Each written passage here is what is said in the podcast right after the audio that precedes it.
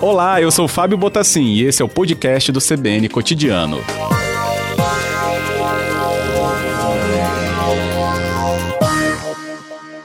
Boa tarde, obrigado por atender o cotidiano. Ei, Fábio, boa tarde. Também cumprimentar todos os ouvintes da CBN. Pois é, a gente está acompanhando um momento aí ainda de. Até expectativa também, porque espera-se que o presidente se pronuncie daqui a pouco. Mas como é que está o ambiente né, no, em relação ao legislativo? Como que isso chega em relação a todo esse acompanhamento que o legislativo faz, né, nesse ambiente de pandemia, né, um andamento de vários projetos para tentar também focar a economia, só que agora tem esse outro foco de atenção. Como é que está esse panorama, deputado? Olha, Fábio, acredito que todo brasileiro que torce muito pelo, pelo desenvolvimento do Brasil é, queria que esse, esse fato não tivesse acontecendo e também essas dificuldades nesse momento também não pudessem ser uma canalização de energia do brasileiro, tendo em vista que nós estamos com um inimigo em comum, que é essa pandemia do coronavírus, que atinge a todo cidadão brasileiro, independente de cor, raça, sexo. Então, é uma das grandes preocupações, não só dos governantes, mas também de todo cidadão, e principalmente da gente que representa o povo no Congresso Nacional. Infelizmente, a saída do ministro Sérgio Moro é, traz uma preocupação, porque era um dos, dos alicerces de credibilidade do governo. E nós que torcemos muito para o sucesso do Brasil sabe que um governo precisa ter a sua condição numa relação é, boa.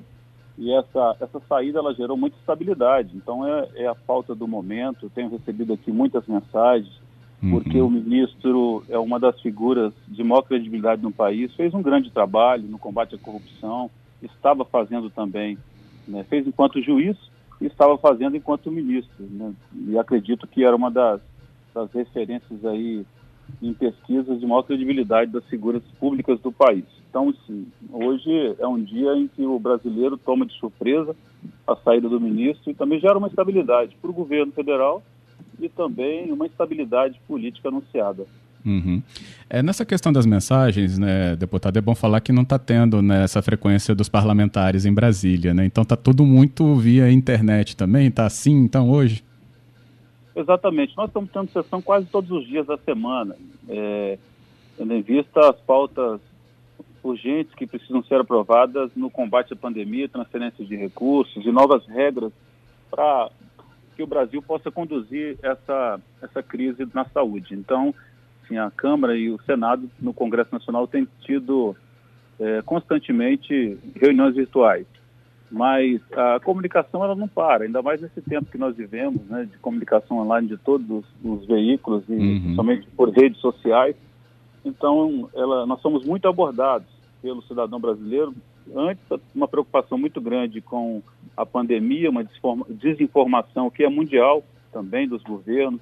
E a cada dia que passa, a gente tem conseguido centralizar um pouco mais de informação às fontes seguras. Mas de uns dias para cá tem essa instabilidade com a, com a, saída do ministro da Saúde, né, que foi demitido, e agora a inesperada saída do ministro Sérgio Moro, como repito, um, um dos, uma das figuras públicas de maior credibilidade, que fez um, um bom trabalho né, enquanto magistrado e agora também estava fazendo um bom trabalho, que eu sou testemunha, tenho apoiado os projetos dele que chegaram à Câmara, e defendido todas as ações dele no combate à corrupção. Uhum.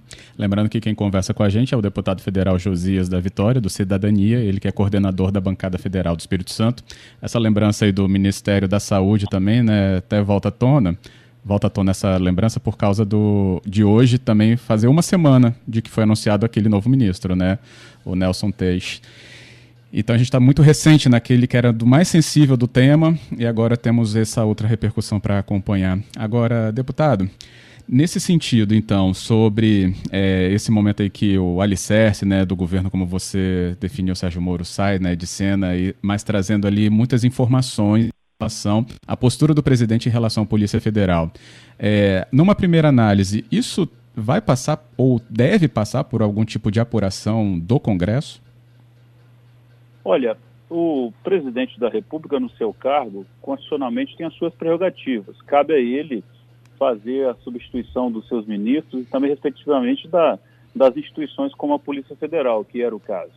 Mas é, o que dava muita segurança para o nosso para a política do país era a condução que ele tinha feito em alguns ministérios, como a do Ministério da Justiça e Segurança Pública. Né? O, o, juiz Sérgio Moro assumiu com uma certa independência, uma, uma, uma condição de autonomia para poder conduzir o ministério, que é delicado e é um dos pilares é, da estabilidade que levou até o presidente a ganhar essa eleição. Então, em cima disso, com certeza, as declarações que ele fez hoje gerou uma dúvida muito grande para os eleitores de Bolsonaro também, as pessoas que defenderam Bolsonaro, porque o juiz Sérgio Moro, com o trabalho que ele fez também, deu ah, novas alternativas a buscarem governar o país. E essa alternativa que foi Bolsonaro teve o apoio de muitos, inclusive teve o nosso apoio mas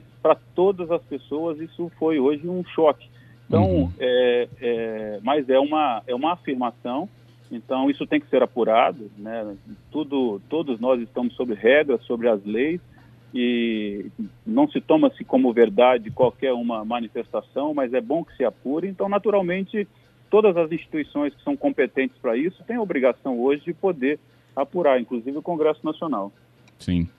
Como é que é a base do governo hoje no Congresso, deputado? É, o presidente ele saiu do PSL, né, e estava aí a, trabalhando nos últimos meses para alavancar a sigla, né, que até recebeu o nome ali de Aliança pelo Brasil. É, só que ainda não houve o reconhecimento da Justiça Eleitoral por uma série de necessidades e de regras que devem ser cumpridas. E isso, né, quando se volta para o Congresso agora, nesse papel tão relevante que o parlamento tem, como é que está formada essa, esse apoio do, do governo?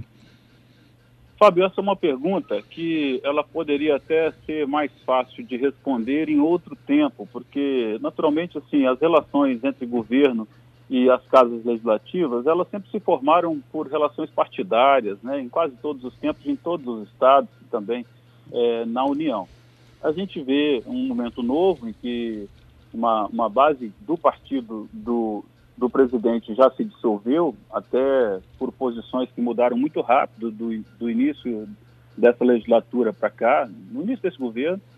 Então, o partido dele não é uma, uma base hoje, já tem um anúncio de muitos que sairão, e também oscila muito em relação às siglas partidárias. Então, passa, eh, o apoio ao governo, ele se dá mais por aqueles que defendem pautas que são que se encontram de interesse em defesa do, do desenvolvimento do Brasil, em defesa é, da sociedade. Então, o governo tem uma comunicação que ela ela não é contínua junto ao Congresso. Isso gera uma estabilidade. Acho que tem que ter um, um diálogo e muitas das vezes determinados é, anúncios do presidente confundem em relação a esse diálogo, porque é, as posições que ele tem tomado em relação a, aos dois presidentes das casas, ela não pode ser generalizada, porque nós temos 81 senadores e temos 513 deputados federais. E cada um tem a sua independência em relação ao mandato. Então, isso tem gerado muita instabilidade, não só pela minha fala, mas todo mundo tem acompanhado. Né? As pautas elas não são combinadas junto ao governo. Isso é importante, porque nem, nenhum instrumento é mais importante do que o diálogo. E passa nessa relação institucional é, do Congresso Nacional com o governo um diálogo constante, porque a cada dia tem pautas importantes e algumas delas causam um impacto muito grande na economia e também no resultado do governo. Então, hoje, eu te afirmo, na minha percepção, que o governo não tem uma base firmada. Nós vimos um anúncio de todas as redes de comunicações de, uma, de um início de uma construção com alguns partidos no decorrer dessa semana. Uhum. O nosso partido Cidadania é um dos que mais vota com o governo federal. Mas ele, desde o início, é um partido que se declara independente. E nós continuamos nessa independência. O que nos une ao, aos atos do presidente da República e do governo federal é o interesse pelo desenvolvimento do país, é o interesse para que a gente possa cada dia mais fazer com que esse, esse país nosso que é rico, que tem é, uma condição muito favorável para o crescimento, né, estávamos muito otimistas antes dessa pandemia, que a gente possa assim, nos encontrarmos nos interesses de desenvolver o país. Então essa é a posição do meu partido Inclusive, nós estamos conversando hoje, recebi agora há pouco uma ligação do deputado Arnaldo Jardim, de São Paulo, que é o nosso líder do partido, eu sou vice-líder de cidadania, para que a gente possa dialogar, para nos posicionarmos de forma unitária em relação a, essa, a esse momento né, de instabilidade já anunciada na saída do ministro Sérgio Moro. Entendido. Agora, deputado Josias, para a gente terminar, é, nós temos aqui um panorama de acompanhar justamente essas iniciativas é, para minimizar os impactos da pandemia. Né? Um deles é essa questão do auxílio. A gente, nesses últimos dias, tem recebido muita demanda sobre as filas na Caixa e ainda muita dúvida o que os canais, os canais não estão sendo eficientes em atender é, as pessoas que necessitam desse auxílio. Via parlamento, algum acompanhamento está sendo feito em relação a essa iniciativa e a chegada desse dinheiro a, justamente na ponta, né, no caso daqueles que é, cumprem os requisitos para o recebimento dos 600 reais?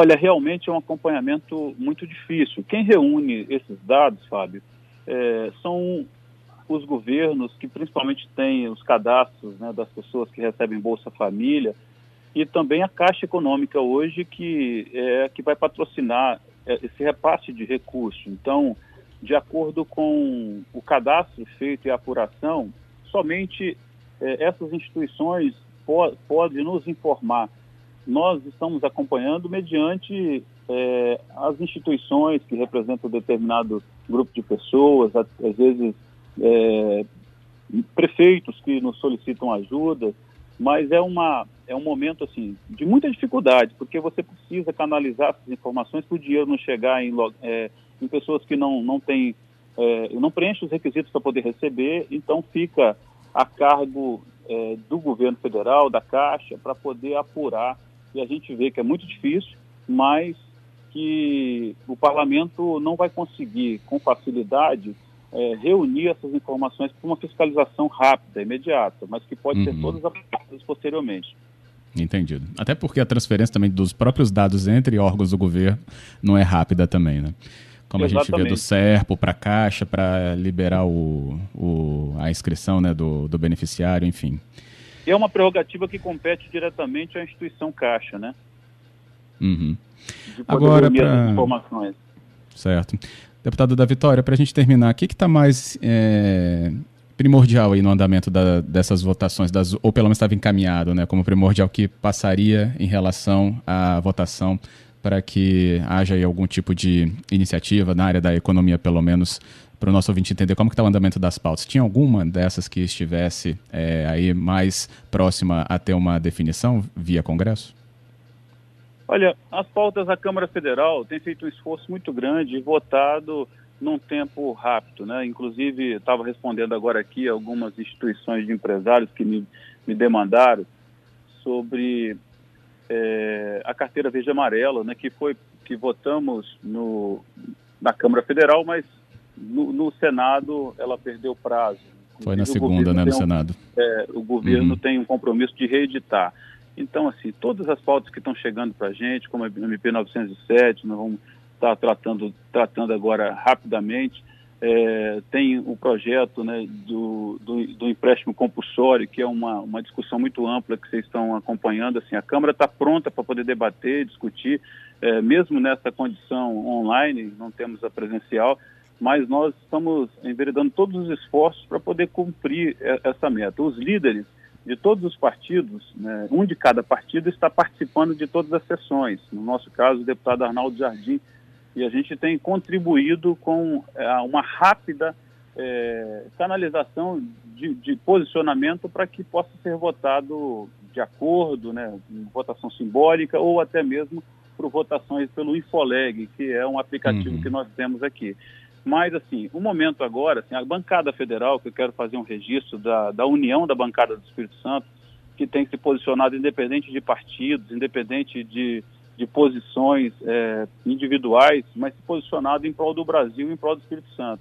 Todos os recursos da bancada foram, foram destinados, recursos de, de, de é, emendas parlamentares impositivas de bancada, foram destinados pelas necessidades do Espírito Santo e 51 milhões está para chegar agora, neste ano, é, nos cofres do governo, federal, do governo estadual, de repasse da bancada. Numa grande maioria dos estados, esses recursos foram divididos pela quantidade de parlamentares para que eles pudessem encaminhar aonde bem entendesse.